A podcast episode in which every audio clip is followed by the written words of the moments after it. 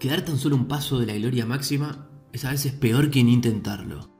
Pregúntenle a Croacia a ver qué piensa. Así me debí sentir en 1998, cuando la kiosquera de Boulogne me dijo que ya no estaban llegando más figuritas del Mundial. Más de 600 cromos y apenas me faltaba el arquero suplente de Marruecos.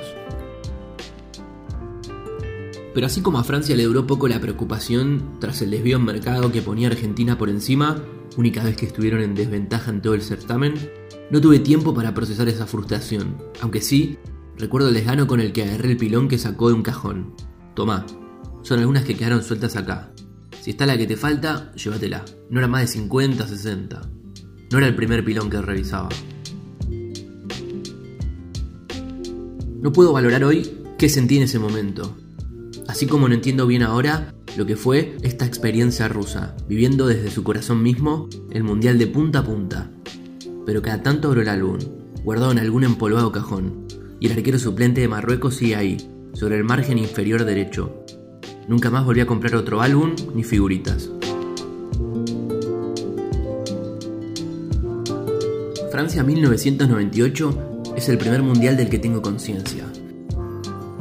Los goles del Bati Ortega Jamaica, impronunciable que era el nombre de Senden, descubrir un 9 tan alto como Tor André Flo, los indudables rasgos escoceses de Colin Hendry, el error de su bizarreta ante Nigeria, a Peter Schmeichel yendo a cabecear ante Brasil, a los rumanos tenidos de rubio tras superar la primera ronda, el bombazo de Jarni Alemania, los dos goles de Turama ante Croacia en la semi, uno de los mejores partidos que recuerdo.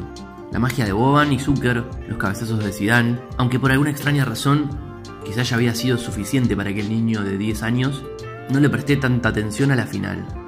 No necesitaba ver la definición. Mi final del mundo ya se había jugado en un kiosco. Eran tiempos también del PC Fútbol, y probablemente sin saberlo, estaba gestando cierta perdición por los márgenes del deporte. Los raros escudos, los tipos de apellidos que se repetían por país, la geografía. Comencé a descubrir el mapa del mundo a través de los equipos de fútbol. En la periferia de las ligas centrales, solo los equipos más fuertes de cada país estaban disponibles, por lo que Zagreb o Split tenía que ser la capital de Croacia, Slopje la de Macedonia, Reykjavik la de Islandia o Tbilisi la de Georgia. Por alguna extraña razón, disfrutaba más de armar campeonatos paralelos en planillas con estos equipos alternativos antes que jugar las ligas que venían ya predefinidas. Veinte años después, me aseguré de estar en Rusia más para tomarme un tren hasta Kazán que para ver Argentina-Francia. No festejé más cuando me encontré entre las antigüedades del mercado de Ismailovo un pin del Nefti Azerbaiyán que cuando me aprobaron la acreditación para la final del mundo. De todas maneras, Francia 4, Croacia 2 no fue un partido más. Francia y Croacia. Las dos selecciones que más me remiten a aquel primer fuerte recuerdo futbolero. Aquel imposible arquero suplente de Marruecos. No creo que sea casualidad, sino más bien es la mente la que traza caminos y busca atajos, quizás explicaciones, y de ahí salen historias, de lo que vamos recordando. En ese corte, me cuesta recordar el trayecto completo hacia Rusia 2018. Quizá comenzó mientras cambiaba figuritas en el recreo, o también puede haber surgido entre los soplidos al CD del PC Fútbol para que finalmente la gastada lectora lo reconozca. Luego seguro debió haberse envalentonado en las clases de historia en las que aprendí que hubo una revolución que pidió por paz, pan y trabajo. Y más tarde, probablemente, también se alimentó con novelas de Marco Polo, en las que tan claro se narra el indescriptible cruce entre el occidente y oriente medieval.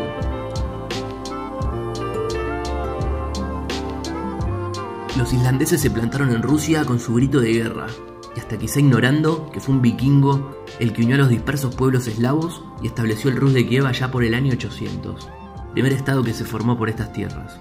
Y ahí pasa Mbappé galopando por territorio tártaro, como lo supo hacer el ejército de Gengis Khan, quien unió a la gran horda mongol que no solo dominó todo Asia, sino que sometió por más de 200 años al imperio ruso.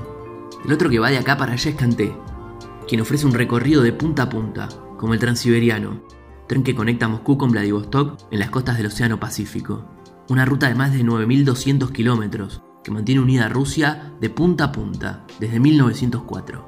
Sobre la hora, sorprende un rojo gritando un gol en las tierras del Palacio de Invierno, como en 1917, cuando cayó un imperio en las manos de un pueblo cansado del hambre, la guerra y los privilegios. Un tal Luka Modric, a quien de niño supieron salvaguardar de la guerra de los Balcanes, despliega su magia y se abre camino entre Mascherano y Enzo Pérez en pleno campo de juego de Nizhny Novgorod, una ciudad que le había cerrado el paso a los extranjeros entre 1945 y 1991, dado los secretos militares que ocultaba.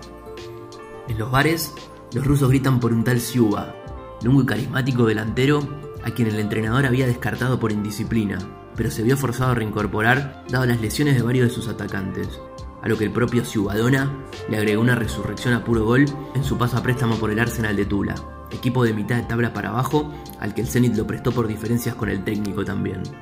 Enseguida, indagamos que Tula fue un fuerte clave en el gran anillo que protegía el Principado de Moscú durante las invasiones tártaras allá por el año 1500, para luego ser uno de los centros metalúrgicos más prósperos de Europa del Este en el 1700, y finalmente fundamental eje de producción armamentística durante la Gran Guerra Patria. Y así vamos hilando caminos entre recuerdos, nombres propios, mapas, libros de historia, desbordes de un wing y otros caminos. Construcciones que atestiguaron gestas memorables, monumentos que inmortalizan esos momentos, recorridos que sostuvieron o derribaron imperios. Prejuicios que nos ayudan a seguir hurgando, pero que se deconstruyen para crear nuevos sentidos que disparan y estimulan historias en nuestra mente. Eso fue Rusia 2018.